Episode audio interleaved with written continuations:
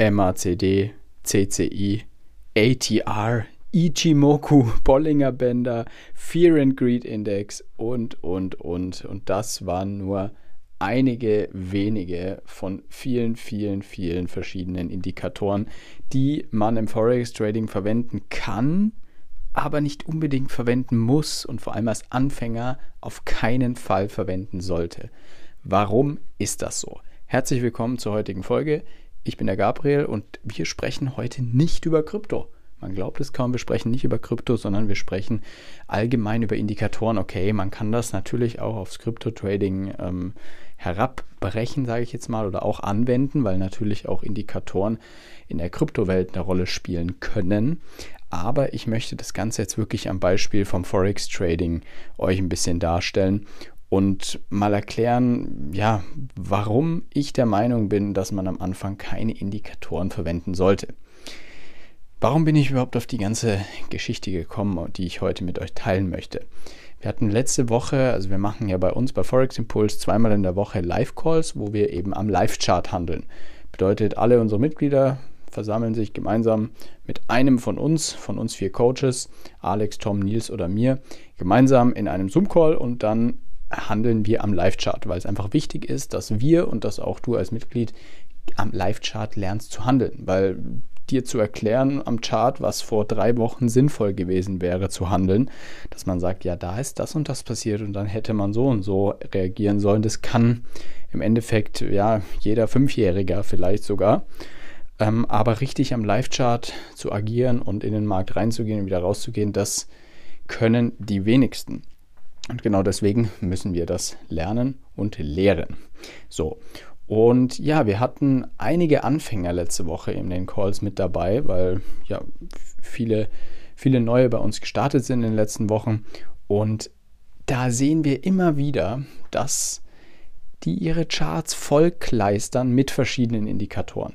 Der eine hat hier irgendwelche Moving Averages, dann hat der andere hier irgendeinen RSI, irgendeinen Relative Strength Index und und und und hier noch irgendwelche Bänder und was auch immer und im Endeffekt ist der Chart sowas von verunstaltet, dass man den Chart an sich gar nicht mehr erkennen kann. Also die Kerzen, die den Preis ähm, markieren, die, die kann man gar nicht mehr erkennen, sondern man sieht nur noch irgendwelche äh, Bänder und Kreise und was auch immer. Und die Gefahr dabei ist einfach, dass man wirklich von der Basis wegkommt und nicht wirklich die Möglichkeit hat zu lernen, wie ein Markt überhaupt läuft und funktioniert.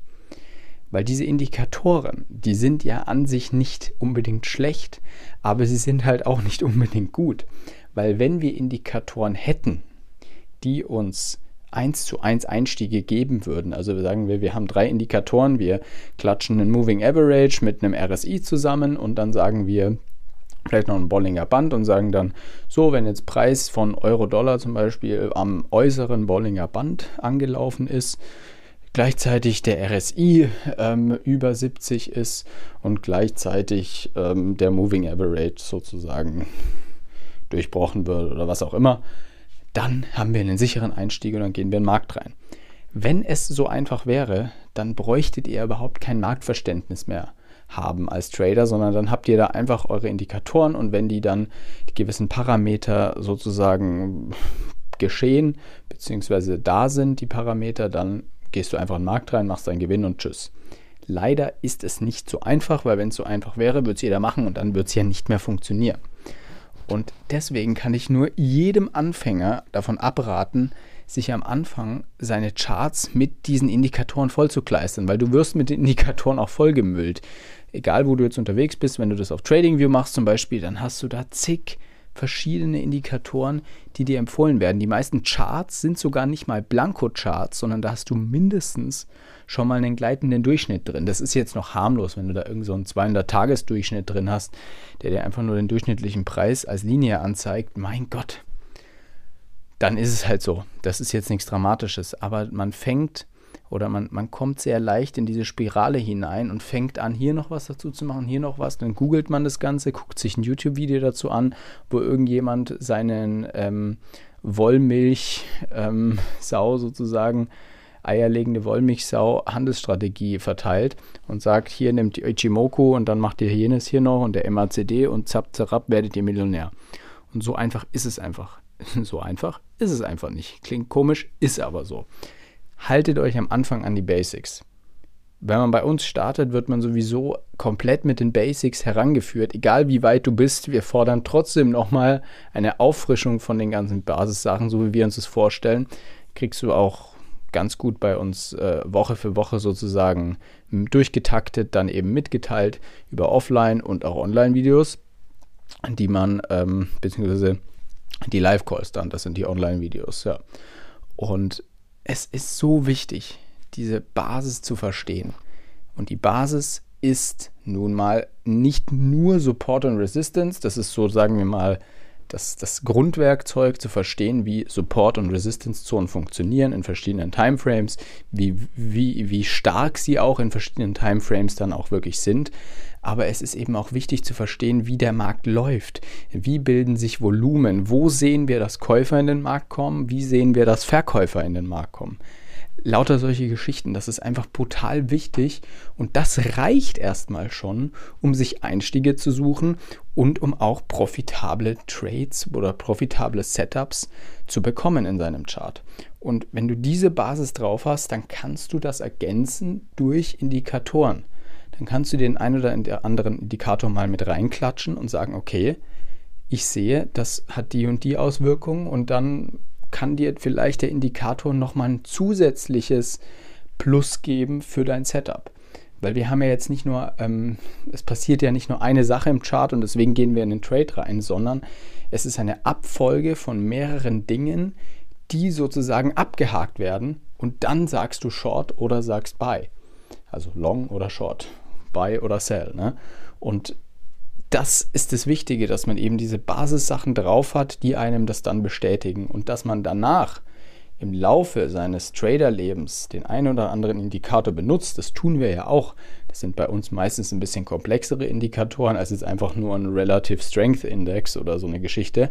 Aber trotzdem verwenden wir diese Art von Indikatoren. Die Frage ist nur, ab wann baust du die in dein Trading ein?